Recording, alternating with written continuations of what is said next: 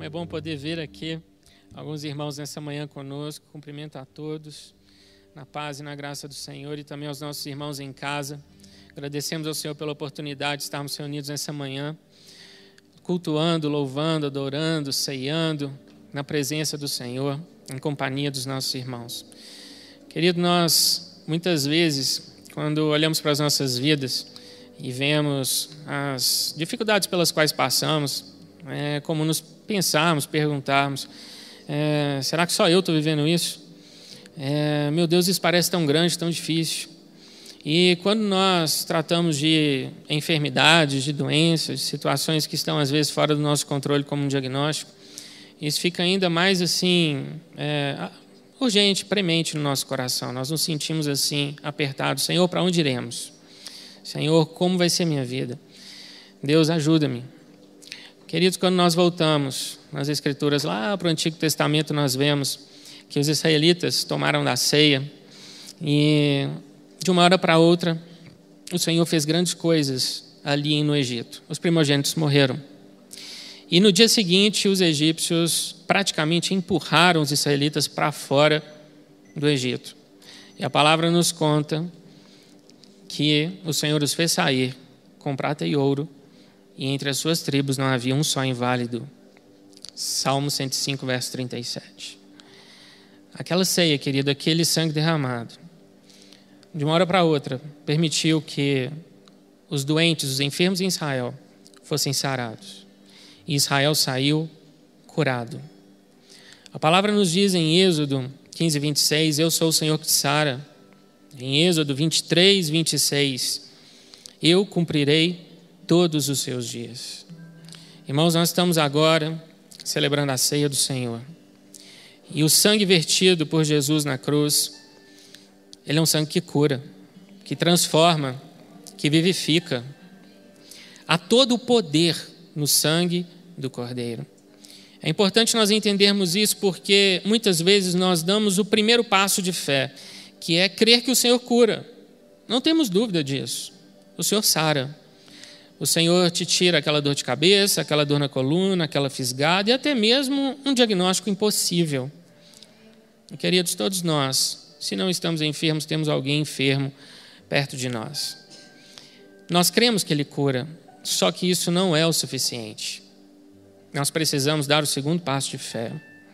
E o segundo passo de fé é crer que Ele quer nos curar. E é o que Ele vai fazer essa manhã. Nós vamos cear e o Senhor vai penetrar no fundo das nossas células, dos nossos corpos, daqueles que na nossa família estão enfermos e você vai orar. E durante a semana você vai testemunhar do que o Senhor fez na vida daqueles que antes estavam doentes e que agora estão saudáveis. Na ceia nós lembramos que Jesus Cristo morreu por nós na cruz. Ele foi maltratado, humilhado, esbofeteado, uma espada o traspassou cravos foram colocados nas suas mãos, carregando ele mesmo em seu corpo sobre o madeiro os nossos pecados, para que nós, mortos para os pecados, vivamos para a justiça. Por suas chagas, pelas suas feridas, pelas suas dores, fostes sarados. É este sangue, querido, por aquele corpo moído do nosso Salvador, nós fomos vivificados e sarados em nossa carne mortal. Nossos corpos são tão importantes para Deus quanto o nosso espírito e quanto a nossa alma. E tudo aquilo que hoje estiver enfermo em você, ao tomar da ceia, o Senhor vivificará, o Senhor curará, o Senhor restaurará. Tudo aquilo que não estiver bom, tudo aquilo que estiver fora do plano de saúde perfeito de Deus para a sua vida, Ele fará novo. Nós aguardamos pelo dia em que cearemos com o Senhor no reino novamente. Estaremos com Ele face a face, sentado à mesa junto com os patriarcas. Até que esse dia chegue, nós estamos aqui agora em um rito memorial, nos lembrando do seu sacrifício e nos lembrando que há poder neste sangue, querido. Há poder no nome de Jesus Cristo, que derramou seu sangue no madeiro por nós. Isso é elementar a fé cristã, mas muitas vezes nós nos esquecemos. Quando o leproso virou para Jesus, disse: Senhor, se queres, podes purificar-me. E Jesus disse: Quero, fica limpo. Nessa manhã o Senhor diz o mesmo para você, filho: Eu quero te sarar. Você quer receber? Pois eu vou te tocar. Fique à vontade, querido, para tomar do elemento da ceia enquanto os instrumentos tocam. Nós vamos aqui, cada um com seu copinho, cada um com seu pão, é, celebrar a ceia do Senhor. Em nome de Jesus.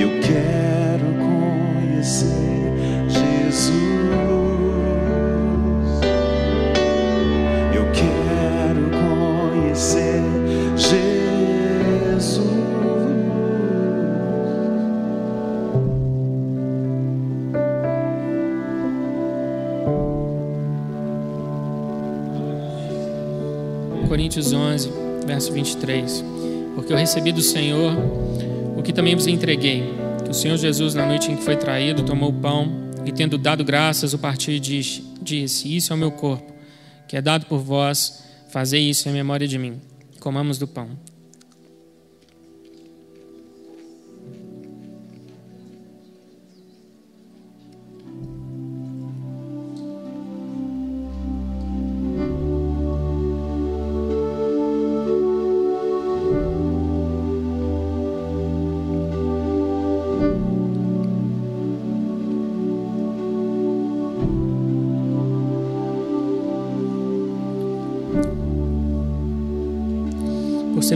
Modo, depois de haver ceado, tomou também o cálice, dizendo: Este cálice é a nova aliança do meu sangue. Fazei isso todas as vezes que o beberdes em memória de mim. Porque todas as vezes que comerdes esse pão e beberdes o cálice, anunciais a morte do Senhor até que ele venha. Tomamos o cálice.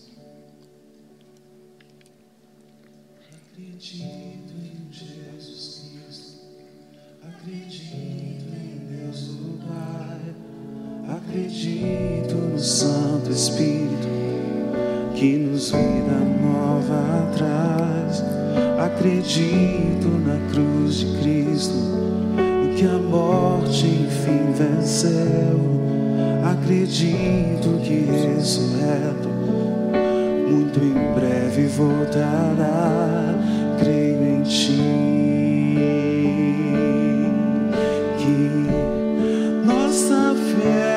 Sejam luz, apenas notas em canções, mesmo em tentações e fraco,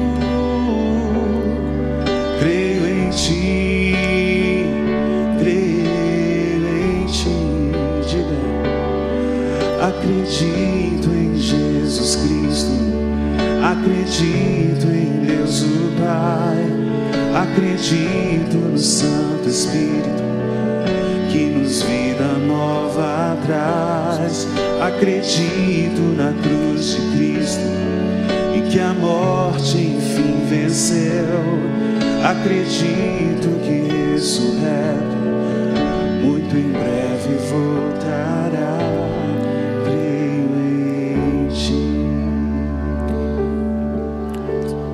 Nosso Deus e nosso Pai, tu és tudo para nós. Nós te agradecemos pelo sacrifício do teu filho ali na cruz.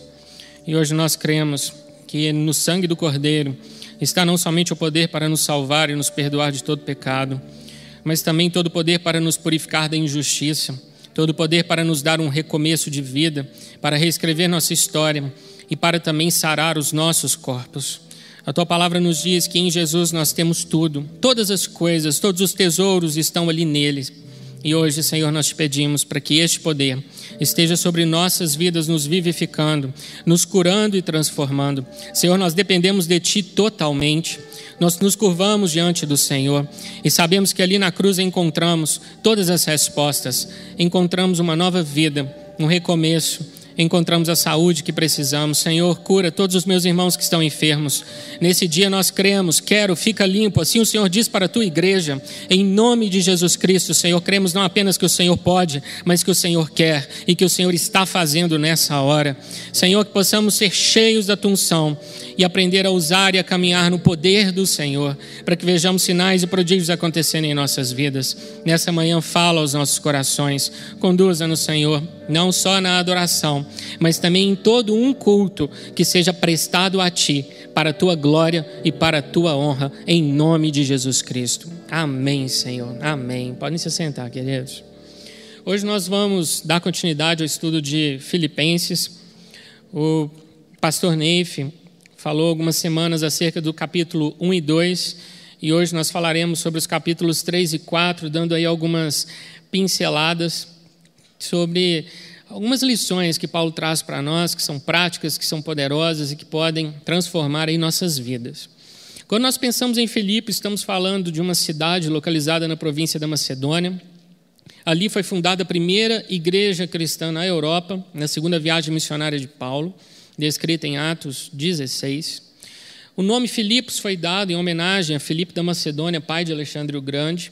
Filipe da Macedônia renomeou a cidade e fez dela uma cidade muito mais estruturada, porque ali haviam minas de prata e de ouro, muito importantes para a riqueza do Império Grego-Macedônio.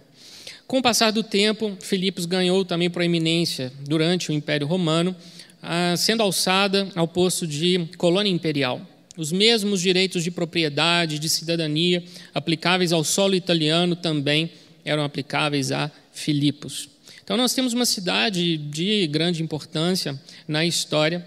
Não obstante a simplicidade e a pobreza, como diz Paulo em 2 Coríntios 8, daqueles irmãos que ele conheceu ali e para quem ele pregou. O apóstolo Paulo escreve essa epístola como uma resposta de gratidão pelos donativos recebidos e enviados pela igreja de Filipos. Quando o apóstolo Paulo tomou conhecimento que quando a igreja de Filipos tomou conhecimento que o apóstolo Paulo estava preso, eles fizeram uma coleta e enviaram essa oferta para Paulo por meio de Epafrodito.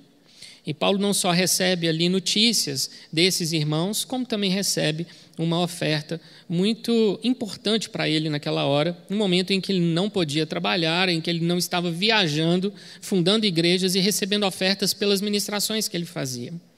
Então, o apóstolo Paulo escreve com, como um ato de generosidade e de gratidão, com um coração em extrema humildade, uma epístola para agradecer pela oferta recebida. Paulo estava preso, como nós sabemos, ali na cidade de Roma, em uma prisão domiciliar. Ele estava acompanhado de um soldado romano 24 horas. E, não obstante a sua prisão, o tom da epístola é leve, amoroso, é, caloroso, gentil. Nem parece que Paulo está preso ao escrever essa carta. E quando nós olhamos para a forma como essa igreja se formou, ela foi bem peculiar, porque na cidade de Filipos existiam pessoas que saíam da cidade para orar fora, assim os judeus faziam quando não havia uma sinagoga na cidade.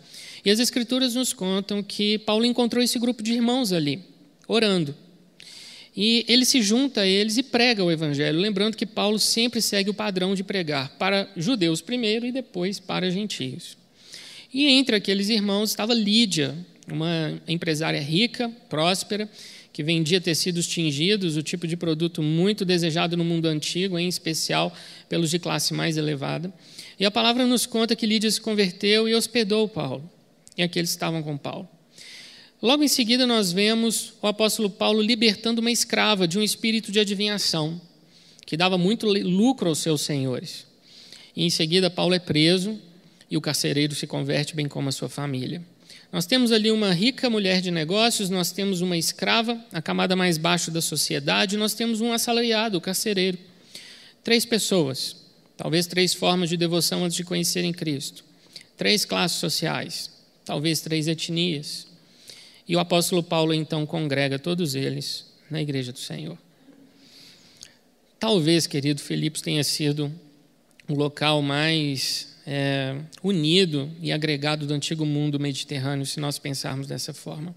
Paulo sempre vem nos ensinando nas suas cartas que dentro da igreja não há distinção. Como ele diz em Gálatas 3:28, não há homem, nem mulher, nem escravo, nem liberto, nem judeu, nem grego. Todos vós sois um em Cristo Jesus. Isso vale, queridos, para nós hoje também. A igreja reúne irmãos de diferentes classes, diferentes histórias, diferentes lugares nós viemos, nascemos em diferentes cidades e o Senhor nos congrega em um só corpo, como edifício bem ajustado que cresce para o louvor e glória daquele que nos formou, nos uniu e nos constituiu. Então, quando nós olhamos para a igreja de Filipos, nós vemos uma carta sem problemas doutrinários, uma carta sem heresias. Paulo não está tratando aqui de nenhuma nenhum falso ensino, apesar dele fazer alguns alertas, porque os judaizantes eram um grande problema e eles andavam também para aquela região. E o apóstolo Paulo escreve em um tom de amor e gratidão. Paulo sabia que aqueles irmãos tinham se esforçado para fazer a oferta que tinham enviado a ele. Paulo então escreve uma epístola de amor e de alegria.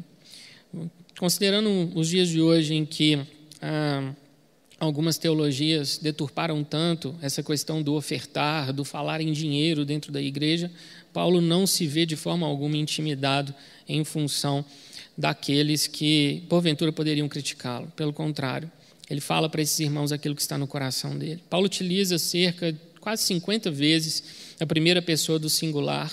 Não se dirige a eles como apóstolo, mas sim como um amigo, como um igual em Cristo Jesus. Eu te convido a abrir sua Bíblia em Filipenses, no capítulo 3, no verso 1. Filipenses 3, 1. Quanto ao mais, irmãos meus, alegrai-vos no Senhor. A mim não me desgosta e é segurança para vós outros que eu escreva as mesmas coisas. Primeiro, primeira palavra, vamos dizer assim, e mais marcante da Epístola dos Filipenses: alegria. Alegria, querido. Alegrai-vos no Senhor. A alegria do crente ela não é formada e constituída em função de circunstância. Ela é gerada pelo Espírito Santo dentro de nós, independente das adversidades e tribulações. Ela é um produto, um resultado da habitação do Espírito Santo em nossas vidas. E o apóstolo Paulo, ele faz aqui algo que eu acredito todos nós fazemos vez ou outra na vida. Paulo coloca numa balança, de um lado, todas as perdas e renúncias que ele sofreu por causa do evangelho, e do outro, Paulo coloca os ganhos e privilégios. E ele vê o saldo infinitamente positivo. Ele ganhou muito mais do que perdeu. Ao seguir Cristo, os ganhos de Paulo se acumularam e as perdas e renúncias ficaram para trás como nada. E por ter esse saldo positivo, por ver esse ganho muito maior do que as perdas, Paulo se enche de alegria. O termo alegria e seus sinônimos como regozijo, satisfação e contentamento aparecem cerca de 16 vezes nessa carta, nos quatro capítulos. Portanto, nós temos em Filipenses o que muitos chamam de a epístola da alegria. Irmãos, é muito interessante isso, porque, como falamos, o contexto não era favorável. Paulo estava com o seu corpo preso, porém a sua alma estava livre. E ao receber ali a visita de Epafrodito, Paulo transborda de alegria, mesmo em meio a uma grande adversidade. Nos versículos seguintes, Paulo faz um alerta para esses irmãos para que eles tomem cuidado com os judaizantes. E ele chama esses judaizantes de cães. Na época, o cachorro não era o melhor amigo do homem. Na época, os cachorros eram vistos como animais assim, que viviam nas estradas, comiam aquelas carnes de animais mortos. Ninguém tinha ali aquele pet dentro de casa como hoje nós temos. E o apóstolo Paulo, ele fala que essas pessoas que estavam pregando a circuncisão e tentando fazer com que os irmãos voltassem para a letra da lei, eles eram cães, eles eram hereges, Pessoas totalmente equivocadas na sua forma de ver o mundo e de viver a fé cristã, até porque alguns nem eram cristãos, só queriam dominar os cristãos. E quando Paulo fala a respeito dessas pessoas, ele diz: Olha, eu também sou judeu. E como judeu, como Saulo, eu fui o máximo. Ninguém me batia. Eu era um excelente cumpridor da lei.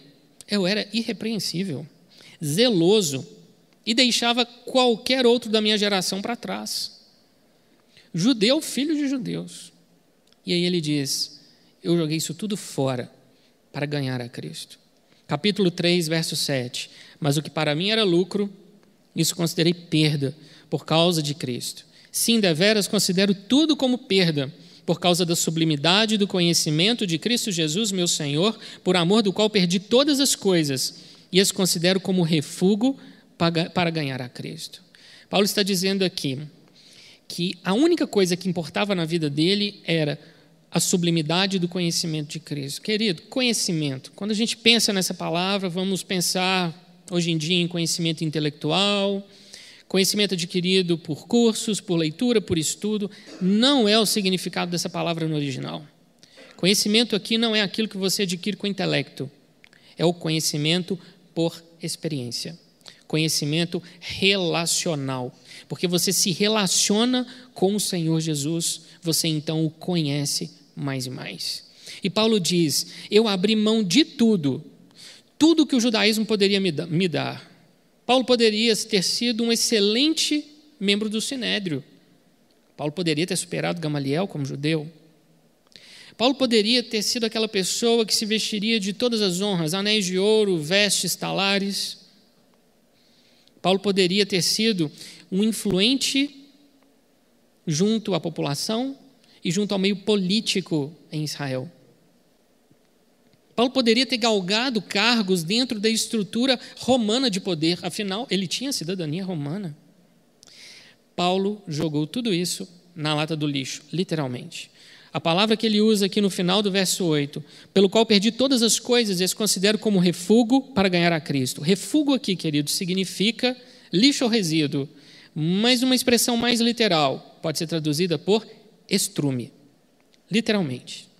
Paulo está dizendo o seguinte: olha, tudo aquilo que eu poderia ter vivido, tudo aquilo que o judaísmo poderia ter me dado, o sinédrio, os romanos, eu considero como esterco, como nada, para ganhar a Cristo, para ter um conhecimento de Cristo para viver uma vida de intimidade com o Senhor Jesus. Queridos, todos nós temos histórias de renúncia. Quando, a partir do momento em que confessamos Jesus como Senhor, o que aconteceu?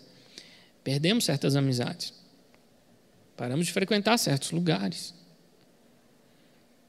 A nossa vida mudou. Alguns ao nosso redor não entendiam muito bem o que estava acontecendo. Alguns até chegaram a perder emprego e bens.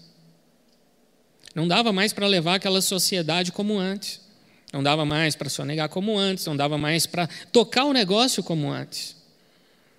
Sim, queridos, nós vamos perder coisas aqui na terra. É importante que a gente saiba disso. Por Cristo. Isso não significa perda por perda. Significa que perdendo, nós ganharemos mais em Cristo. O saldo para o cristão é infinitamente positivo. Sempre será. Eu já contei para vocês em outras oportunidades. Quando eu estava com 23 anos, estava formado em direito, com a carteira da OAB nas mãos, eu tinha diante de mim várias portas abertas. Eu tinha um amigo, um jurista aqui em Belo Horizonte, um autor de livros, e ele me procurou e falou assim: Dani, qual, qual faculdade você deseja entrar para fazer mestrado e doutorado? Eu te ajudo. Na área do direito. Outros amigos abriram as portas para que eu pudesse estar no escritório de advocacia deles. Advogados éticos, corretos. Eu tinha à minha disposição qualquer material de qualquer cursinho para poder estudar e seguir uma carreira burocrática no Estado. Eu trabalhava com uma professora de direito administrativo na época e eu escrevi um material preparatório para aqueles que queriam fazer exame da OAB na área do direito administrativo, um mini manual. Eu estava nesse projeto com ela, quando o senhor falou, filho, olha para as promessas que eu já te dei, olha para o seu chamado, para aquilo que eu venho te revelando desde quando você tinha 16 anos. Vamos virar essa página na sua vida agora. O direito foi importante, te deu fundamento, sistematização, capacidade de argumentação. Você perdeu o medo de ler coisa difícil. Mas é para mim que você vai trabalhar. E o Senhor me disse: nenhum soldado em serviço se envolve em negócios dessa vida, porque o seu objetivo é satisfazer aquele que o regimentou. Queridos, eu tinha cerca de três ou quatro portas abertas diante de mim, todas elas me dariam um excelente salário.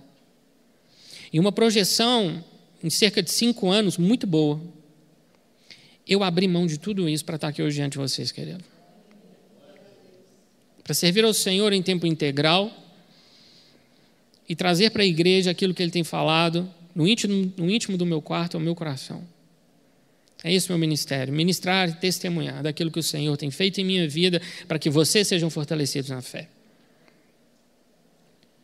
Renúncias, querido. Perdas. Eu fico pensando nessas coisas? Não. Fico, não. Faz parte da minha história. E eu sei que você também tem histórias semelhantes para contar. Você também perdeu. Mas o ganho seu será infinitamente maior. Versículo 9: E ser achado nele, não tendo justiça própria que procede de lei, senão a que é mediante a fé em Cristo, a justiça que procede de Deus baseada na fé. Aqui o apóstolo Paulo está trazendo para nós algumas informações importantes. Por quê? Em três versículos, 9, 10 e 11, ele vai condensar, resumir, três doutrinas elementares da fé cristã. A primeira delas, a justificação. Paulo já não mais tentava viver pela justiça da lei. A hipocrisia dos fariseus era um negócio gritante. E Paulo não queria viver daquele jeito. Ele sabia o que era estar debaixo do jugo do judaísmo. E aqui o apóstolo Paulo nos ensina que a justiça que nós temos para oferecer a Deus, que são as nossas obras, ela não consegue alcançar e nem pagar pela nossa salvação. Então Paulo está dizendo: eu abri mão dessa justiça da lei que é incompleta, imperfeita, e no final das contas a gente se sente mais acusado, a gente se sente mais culpado do que aliviado, para aceitar a justiça de Cristo. No momento em que nós entregamos nossa vida ao Senhor, o Senhor nos justifica. Isso significa que ele, como reto juiz, coloca sobre você um manto de justiça. Ele imputa a você a justiça de Cristo. Nenhum de nós merece isso. É pela fé. Abraão creu em Deus e isso lhe foi imputado por justiça. Essa é a argumentação basilar dos 16 capítulos de Romanos. Somos justificados não pelas obras, mas pela fé. Você pode ser mais ou menos santo. Você pode ser mais ou menos obediente a Deus. Você pode ser mais ou menos bondoso, mas você nunca será, como cristão, mais ou menos justo. Você é justo. A justificação ela é posicional. A sua vida começa aí, querido, na justiça de Deus dada a você. Verso 10: Para o conhecer e o poder da sua ressurreição e a comunhão dos seus sofrimentos, conformando-me com ele na sua morte. Para o conhecer. Novamente, conhecimento não intelectual, conhecimento por experiência, conhecimento por intimidade, por relacionamento. Paulo vivia para o conhecer, conhecer a Cristo, e o poder da sua ressurreição. Nós falamos aqui quando estudamos Efésios 1, 15 a 23, primeira oração de Paulo, que hoje nós vivemos, movemos e existimos pelo poder da ressurreição que está em nós. E Paulo não diz, Senhor, me dá poder. Senhor, eu preciso de poder para poder lutar contra isso. Senhor, eu preciso de poder para lutar contra essa enfermidade, ou contra essa dificuldade, ou contra esse problema. Não, querido. Ele diz: Senhor, eu quero viver para conhecer este poder, porque eu já tenho. Querido, você já tem o poder de Deus em você. Ele é seu. Agora, o tanto que você conhece dele é a sua busca, é a sua vida com Deus. Ninguém pode fazer isso por você. É importante que você saiba, ele está à sua disposição. E Paulo ainda diz: e a comunhão dos seus sofrimentos, conformando-me com ele na sua morte. Comunhão dos seus sofrimentos. Saber sofrer, querido, com um, um espírito manso e tranquilo. Tem gente que, quando vem o sofrimento, desespera. Sabe balão quando você, você solta o nó? Sai voando para cá. Você não sabe onde vai parar? Pois é, é assim. Alguns passam pelo sofrimento murmurando, outros passam culpando Deus, outros passam enfurnado no quarto, trancado. Eu não mereço isso, isso é muito para mim, Deus se esqueceu de mim, querido. Sofrimento é oportunidade de crescimento. Nada molda mais o caráter do ser humano do que um bom problema. Não é para desespero. E o Senhor nunca vai permitir que você naufrague no meio da sua dor, seja ela emocional ou física. Nunca. Ele vai te ensinar coisas preciosas. Ele manda o sofrimento? Não, ele permite. Ele nos molda no meio da tribulação. Paulo fala sobre conformando-me com ele na sua morte. Paulo diz: Eu não sei como eu vou morrer, mas eu sei que, se necessário for morrer pregando o evangelho, que seja. Eu sei para onde eu vou. Verso 11: Para de algum modo alcançar a ressurreição dentre os mortos. Paulo sabia que ele viveria ainda que o corpo dele morresse. A expressão ressurreição dentre os mortos, ela tem um significado ainda mais profundo no original. Significa ressurreição dentre os cadáveres. Sabe aquele corpo, querido, que desce a cova? Pois é, aquele corpo vira pó. E o Deus que criou o homem do pó voltará a criá-lo novamente, só que não mais em um corpo mortal mas sim em um corpo imortal, revestido de glória, revestido de honra, semelhante ao corpo de Cristo. A última doutrina que Paulo ensina no verso 11 é a glorificação. Paulo passa por uma tríade aqui. Verso 9, justificação. Verso 10, santificação, conhecer a Cristo. E verso 11, glorificação. Privilégio, morte exaltação. Verso 12: Não que eu tenha já recebido ou tenha já obtido a perfeição, mas prossigo para conquistar aquilo para o que também foi conquistado por Cristo Jesus. Verso 15: Todos, pois, que somos perfeitos, tenhamos este sentimento. Como assim? Verso 12: Eu não obtive a perfeição. Verso 15: Nós que somos perfeitos. Espera aí, eu sou perfeito ou não sou? Aqui Paulo está falando de duas vamos dizer assim, posições, duas formas de nos ver. Primeiro, somos perfeitos aos nossos olhos? Não. Nossos pensamentos, nossas ações, nossas reações, não somos perfeitos. Só que, aos olhos de Deus, Ele já nos vê como obra terminada. Romanos 8 diz que aquele que nos predestinou, nos chamou, nos justificou e nos glorificou. Todos os verbos estão no passado. É assim que ele te vê, querido. Porque Deus, apesar de se inserir dentro do tempo, ele está fora do tempo. Então ele já consegue te ver como obra terminada. Perfeito, vestido de vestes de linho finíssimo, com a coroa de ouro na cabeça e glorificado em um novo corpo na presença dele. É assim que ele te vê. Aqueles dias que você estiver aí para baixo, querido, pense nisso no meio das nossas imperfeições, no meio das nossas dificuldades, das nossas provações, dos nossos deslizes, Deus olha para nós e nos vê como um dia seremos. Já nos vê como obra consumada. E aqui ele usa uma expressão interessante no verso 12: prossigo para conquistar. Essa expressão ela é oriunda dos Jogos Olímpicos e diz respeito ao velocista, aquele que corre para atravessar a linha de chegada em primeiro lugar.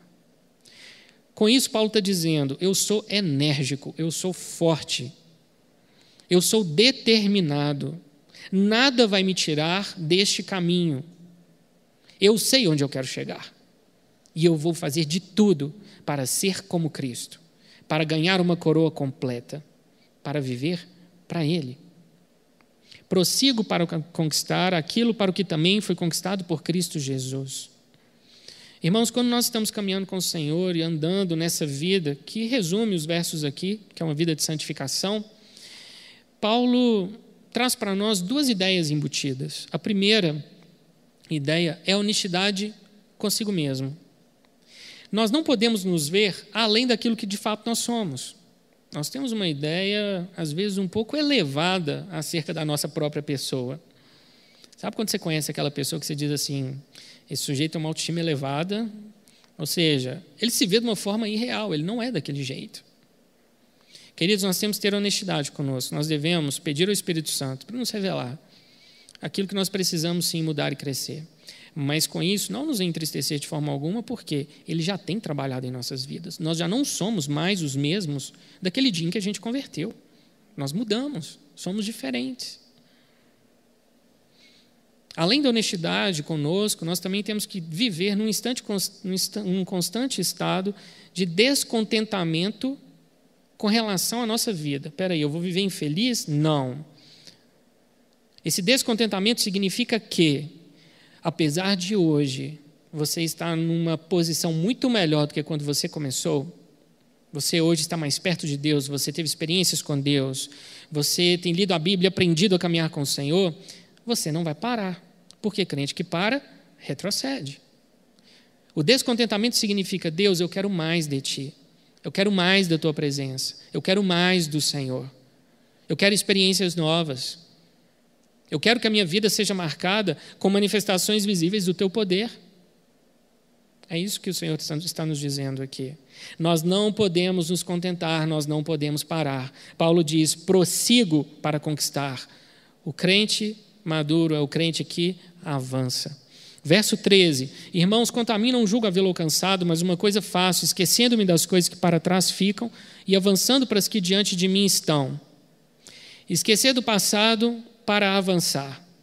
A palavra nos diz em Gênesis que José sofreu demais. E a palavra nos diz que, no meio de todos os sofrimentos, o Senhor acolheu José e o Senhor fez algo tremendo na vida de José. O Senhor lhe deu uma esposa, o Senhor lhe deu uma posição, o Senhor o coroou com honra e o Senhor lhe deu filhos. José teve dois filhos, Manassés e Efraim. E os dois filhos, os nomes deles, são resumos do que José viveu no Egito. Manassés significa, no hebraico, esquecer. E Efraim significa duplamente frutífero. É preciso esquecer para frutificar. É preciso superar para prosperar. O que Paulo está dizendo para nós é: sabe aquele trauma, aquela dor, aquilo que determina suas ações ainda hoje, aquilo que ainda hoje te faz sofrer, aquilo que não foi culpa sua e fizeram com você, aquela injustiça, ou aquilo que foi o resultado de uma escolha sua e que ainda hoje te deixa com o coração apertado, pois é, é preciso superar para prosperar, esquecer para frutificar. E o Senhor está dizendo que Ele está conosco para nos ajudar nesse processo. Não podemos nos arrastar em culpas do passado.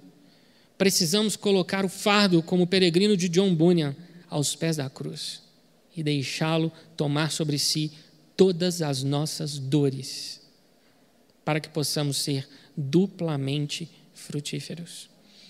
Verso 14: prossigo para o alvo, para o prêmio da soberana vocação de Deus em Cristo Jesus. O alvo aqui é a santidade terrena. Ter a imagem de Cristo gerada em nossas vidas aqui na terra. E o prêmio da soberana vocação é a coroa na vida eterna. Porque você viveu uma vida reta e íntegra, você será coroado.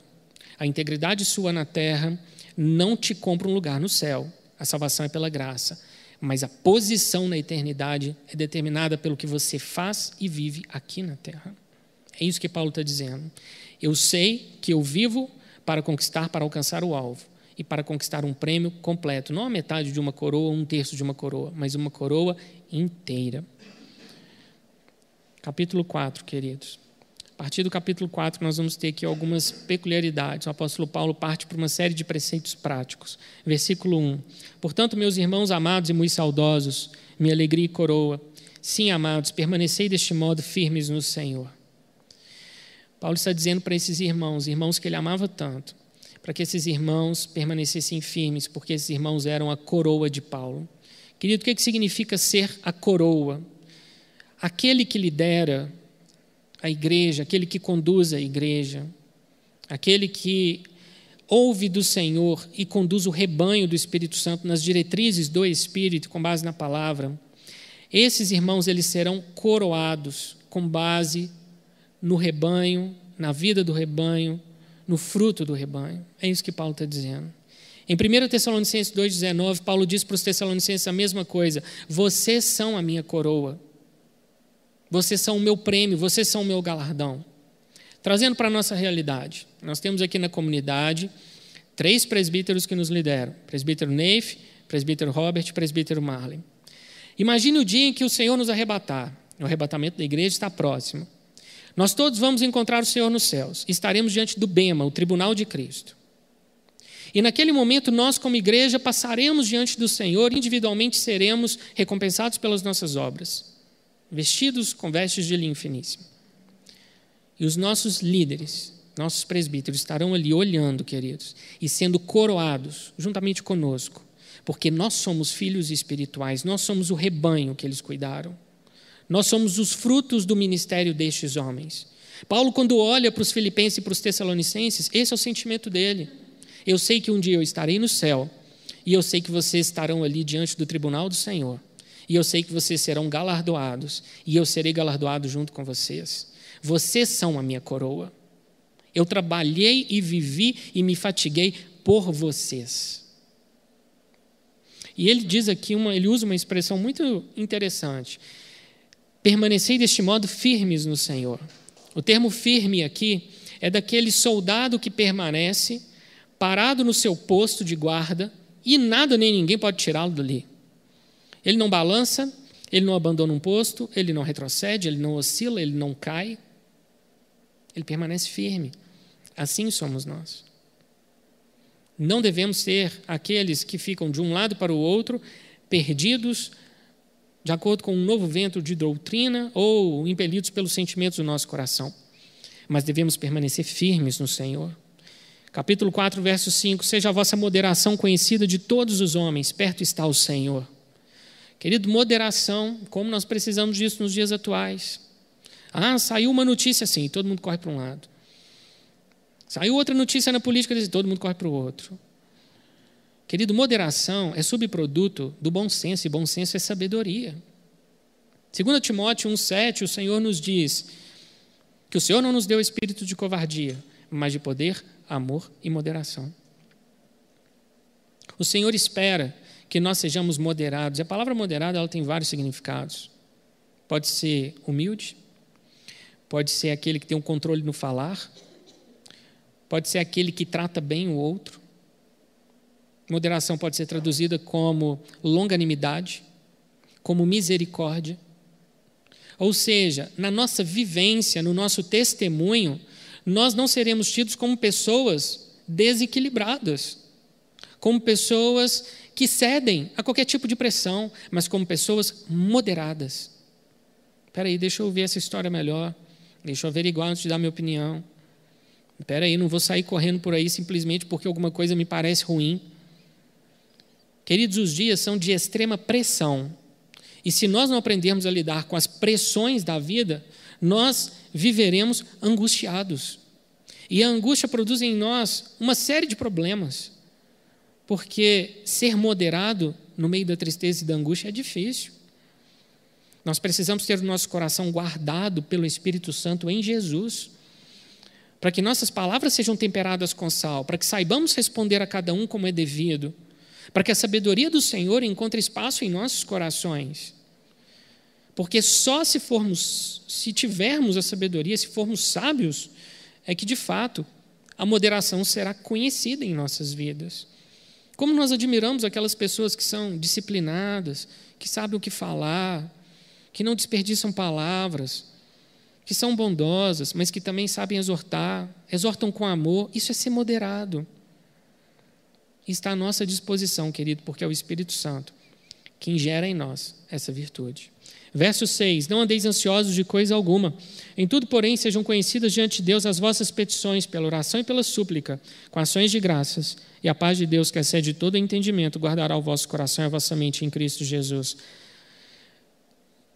Talvez o versículo mais aplicável aos nossos dias. Ansiedade, queridos. Todo mundo sabe o que é ansiedade, né? Não precisa explicar, não. Não andeis ansiosos de coisa alguma. Jesus, ao falar dos lírios no campo, e Paulo, ao mencionar a ansiedade, nos ensinar aqui o caminho para nos libertar, tanto Jesus quanto Paulo anteciparam em 19 séculos o que viria a ser tratado com o surgimento da psicologia e da psiquiatria. A ansiedade, a mais insidiosa das doenças psíquicas dos nossos dias. A ansiedade estanca o prazer de viver, fomenta a irritabilidade, estimula a angústia, e gera um universo de doenças psicossomáticas. Como nós precisamos nos libertar dela. Só que, glória a Deus, porque Ele não nos deixa ser um caminho, uma estratégia.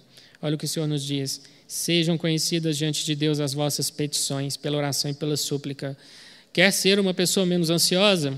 Desenvolva sua vida de oração. Ah, mas eu já orei e continuo ansioso. Ore mais. Ah, mas eu já dobrei o meu tempo de oração. Triplica. Uai. Onde na palavra é dito que existe medida certa de oração? O Senhor diz: não, pode parar, porque até aqui está bom. Não, querido. Oração é intimidade com o Senhor. E quanto mais próximo você estiver dele, mais ele vai colocar dele em você. Deus é ansioso? Não. Deus é cheio de paz. Ele nos dará uma paz que excede a todo entendimento você se verá superando a ansiedade com uma paz sobrenatural, porque você aprendeu a orar. E na oração a gente aprende a confiar. Dr. Henry Brandt, que foi um psicólogo famoso nos Estados Unidos no século XX, ele dizia, disse certa vez para um grupo de pastores, numa palestra: Eu pouco posso fazer pelos meus pacientes se eles não converterem a Cristo eu não consigo tocar no fundo da alma deles e curá-los se eles não tiverem o Espírito Santo dentro deles. Queridos, glória a Deus pela medicina, glória a Deus pela ciência, ela nos ajuda de muitas formas. Hoje, antes de sair de casa, eu tomei a cortisona e o anti-inflamatório que eu tomo todos os dias. Mas existem limites, porque nós estamos falando de conhecimento humano. E naquilo que a ciência não consegue, Deus consegue. Os impossíveis dos homens são possíveis para Deus. Vamos confiar no Senhor e deixar que a paz dele guarde o nosso coração. Novamente, um termo militar: guardará. Guardará significa manter guarda. Você imagina Deus mantendo guarda do seu coração e da sua mente, impedindo que a ansiedade volte, tratando suas emoções, disciplinando as suas emoções.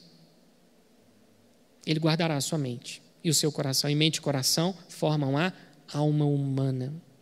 Ele guardará a sua alma. Verso 8. Finalmente, irmãos, tudo que é verdadeiro, respeitável, justo, puro, amável, de boa fama, se alguma virtude há, e se algum louvor existe, seja isso que ocupe o vosso pensamento. Paulo estabelece seis filtros para o nosso pensar. Tudo que é verdadeiro, respeitável, justo, puro, amável, de boa fama.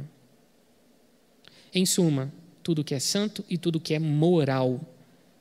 Ocupe seus pensamentos.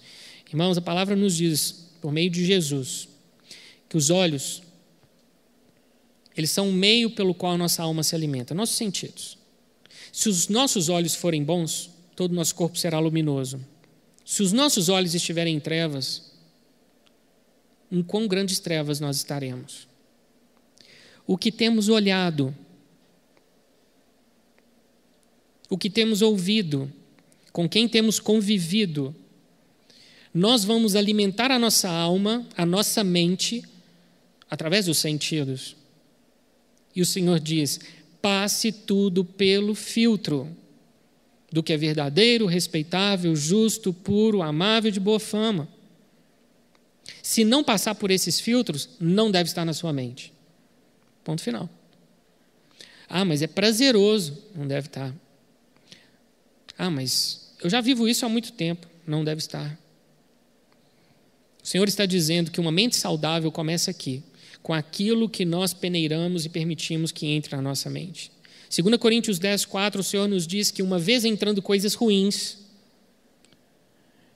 esse mal se tornará num sofisma. Um sofisma é uma falsa verdade. É uma, uma máxima mentirosa. Esse sofisma criará uma fortaleza, e essa fortaleza vai quebrar. Só com oração, querido. Tudo começa na forma como você alimenta os seus pensamentos. Ah, mas não é bem assim. É difícil. Ah, querido. O que, que vale a pena e não é difícil?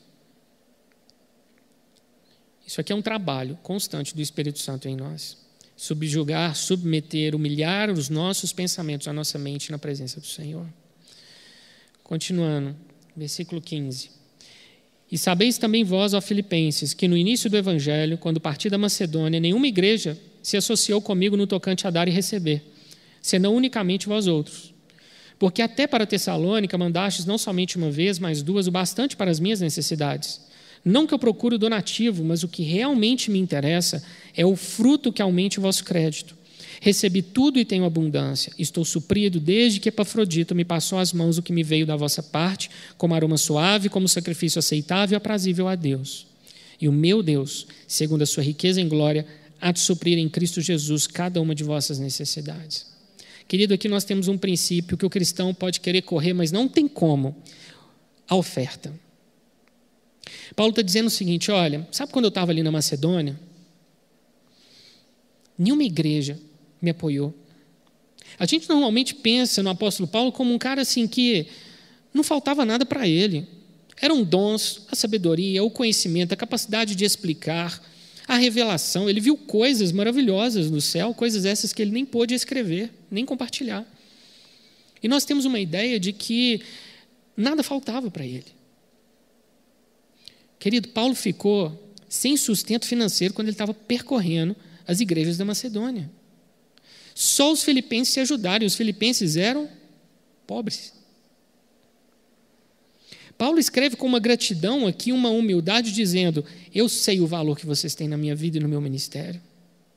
Vocês ofertaram quando eu mais precisava, e agora que eu estou preso, que eu não tenho como ter o meu ganho, percorrendo as igrejas, pregando e recebendo ofertas, vocês mandaram mais do que eu precisava. Querido, se você já ofertou, seja no ministério, na vida de um irmão, de um amigo, de alguém que precisava, você sabe a alegria que é não só poder fazer o bem, como também ser recompensado pelo Senhor. Querido, quando você oferta, você está colocando na conta de Deus. E o Senhor ele vai te abençoar de forma exponencial. A gente não oferta para receber, mas está embutido no ofertar Deus nos recompensar. O apóstolo Paulo ele fala que o meu Deus, segundo a sua riqueza e glória, existe alguém mais rico do que Deus? Há de suprir em Cristo Jesus cada uma das suas necessidades. Irmãos, Paulo, que foi aquele que recebeu o donativo, estava orando e abençoando os filipenses. Quando você oferta na vida de alguém, essa pessoa expressa gratidão. Isso não tem preço. Essa pessoa ora pela sua vida, pela sua família, pelo seu ministério, pela sua saúde. É o que João fala quando escreve para Gaio, numa das suas epístolas. Pessoas como você, Gaio, que tem uma, uma igreja na sua casa, que hospedam os irmãos que eu envio, que envia esses irmãos com oferta no bolso para pessoas como você, eu oro, para que você tenha mais prosperidade e mais saúde. Porque quanto mais você for saudável e quanto mais você prosperar, mais você vai abençoar a igreja. Querido, o Senhor não está dizendo aqui sobre ofertarmos em riqueza e fartura, mas daquilo que o Senhor colocar no nosso coração e sempre, não por obrigação, mas com alegria, com generosidade. E o apóstolo Paulo diz: Eu agradeço a vocês porque vocês foram fiéis nas ofertas. O ministério de Paulo, que nós tanto admiramos, essa doutrina tão maravilhosa e linda que nós estamos estudando, só foi possível porque esse homem recebeu ofertas para ser mantido. Versículo 22. Todos os santos vos saúdam, especialmente os da casa de César. A graça do Senhor Jesus Cristo seja com vosso espírito. O evangelho entrou na corte imperial romana como foi através de Mordecai no Império Persa, de José no Egito. como foi através de Daniel na Babilônia, o Senhor colocou Paulo na corte. Soldados conheceram a Cristo, cocheiros, cozinheiros, nobres, príncipes, auxiliares de senadores, assessores do imperador. Queridos, nós não sabemos até onde o evangelho foi, mas o evangelho penetrou na cabeça do Império Romano. Porque Paulo estava preso em Roma. Querido, não importa a situação pela qual você esteja passando, o Senhor vai exalar o bom perfume dele através da sua vida, onde você estiver. E ele costuma fazer isso de forma mais intensa quando passamos por dores e aflições. Não vamos parar de testemunhar. Por causa do testemunho de Paulo, nós temos essa epístola hoje em nossas mãos. Uma epístola cheia de amor, humildade, gratidão. Uma epístola de um homem que escreveu para amigos. Queridos, assim nós devemos ser na igreja do Senhor. Amigos, desejando o bem um do outro e caminhando de forma desprendida, com o Senhor dirigindo as nossas decisões e nos enchendo com o seu espírito. Amém, queridos? Amém. Vamos orar? Senhor, nosso Deus e nosso Pai, nós te agradecemos nessa manhã pelos teus ensinamentos e pela tua palavra. Te agradecemos porque o Senhor permitiu que Paulo nos desse um exemplo tão, tão lindo de ter vivido debaixo de circunstâncias difíceis e desafiadoras. Mas, não obstante todos esses problemas, Paulo se manteve firme e fiel. E o Senhor colocou pessoas para ajudar Paulo, como os filipenses. Senhor, nós te agradecemos por aqueles que têm sido pedra de passagem na nossa vida. Te agradecemos por aqueles que o Senhor tem colocado ao nosso lado para nos ajudar nos dias de provação. Te agradecemos porque o Senhor tem nos suprido e nada tem nos faltado. Te agradecemos porque o Senhor tem nos fortalecido na fé. Te agradecemos pelas virtudes que o Senhor revela aqui em Filipenses e que nós cremos que estão acessíveis à nossa vida. Basta queremos, basta orarmos e nós te pedimos. Livra-nos da ansiedade. Livra-nos do medo, da aflição e da angústia nesses dias de coronavírus em que nós estamos aí muitas vezes preocupados, economia, como as coisas vão ser, Deus, políticos nos ameaçando com lockdown, Senhor, nós colocamos tudo isso diante de Ti. Quem reina sobre o Brasil não são os políticos, é o Senhor Jesus.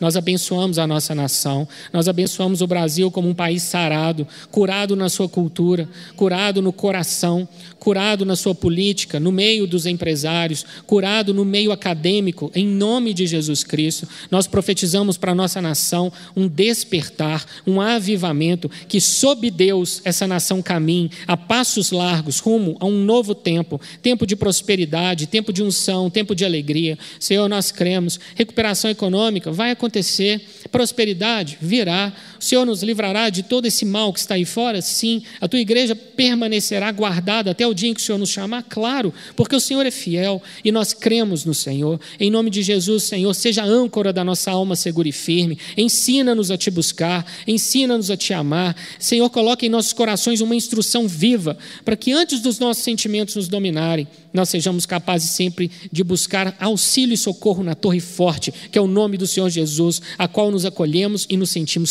seguros. Senhor, em nome de Jesus, abençoa o nosso Brasil, abençoa a nossa igreja, cura-nos, Senhor, de toda enfermidade, como ceiamos hoje, declarando que sobre as nossas famílias não há mais espaço para doença, seja pelo mal, seja pela genética ou seja pela influência de Satanás. Nós, em nome de Jesus, libertamos os grilhões das enfermidades sobre aqueles que nós amamos e nós abençoamos com saúde o povo do Senhor. E o mais importante, Deus, o que nós queremos, mais do que uma economia sarada, mais do que as universidades curadas, mais do que uma política que trabalha pelo povo, pela coisa do povo, a república, nós queremos sim, Deus, corações rendidos ao Senhor. Uma geração de salvos e impactados pelo Evangelho aqui no Brasil, para que sejamos um celeiro de manifestação do teu poder e da tua graça, em nome de Jesus Cristo. Amém, amém.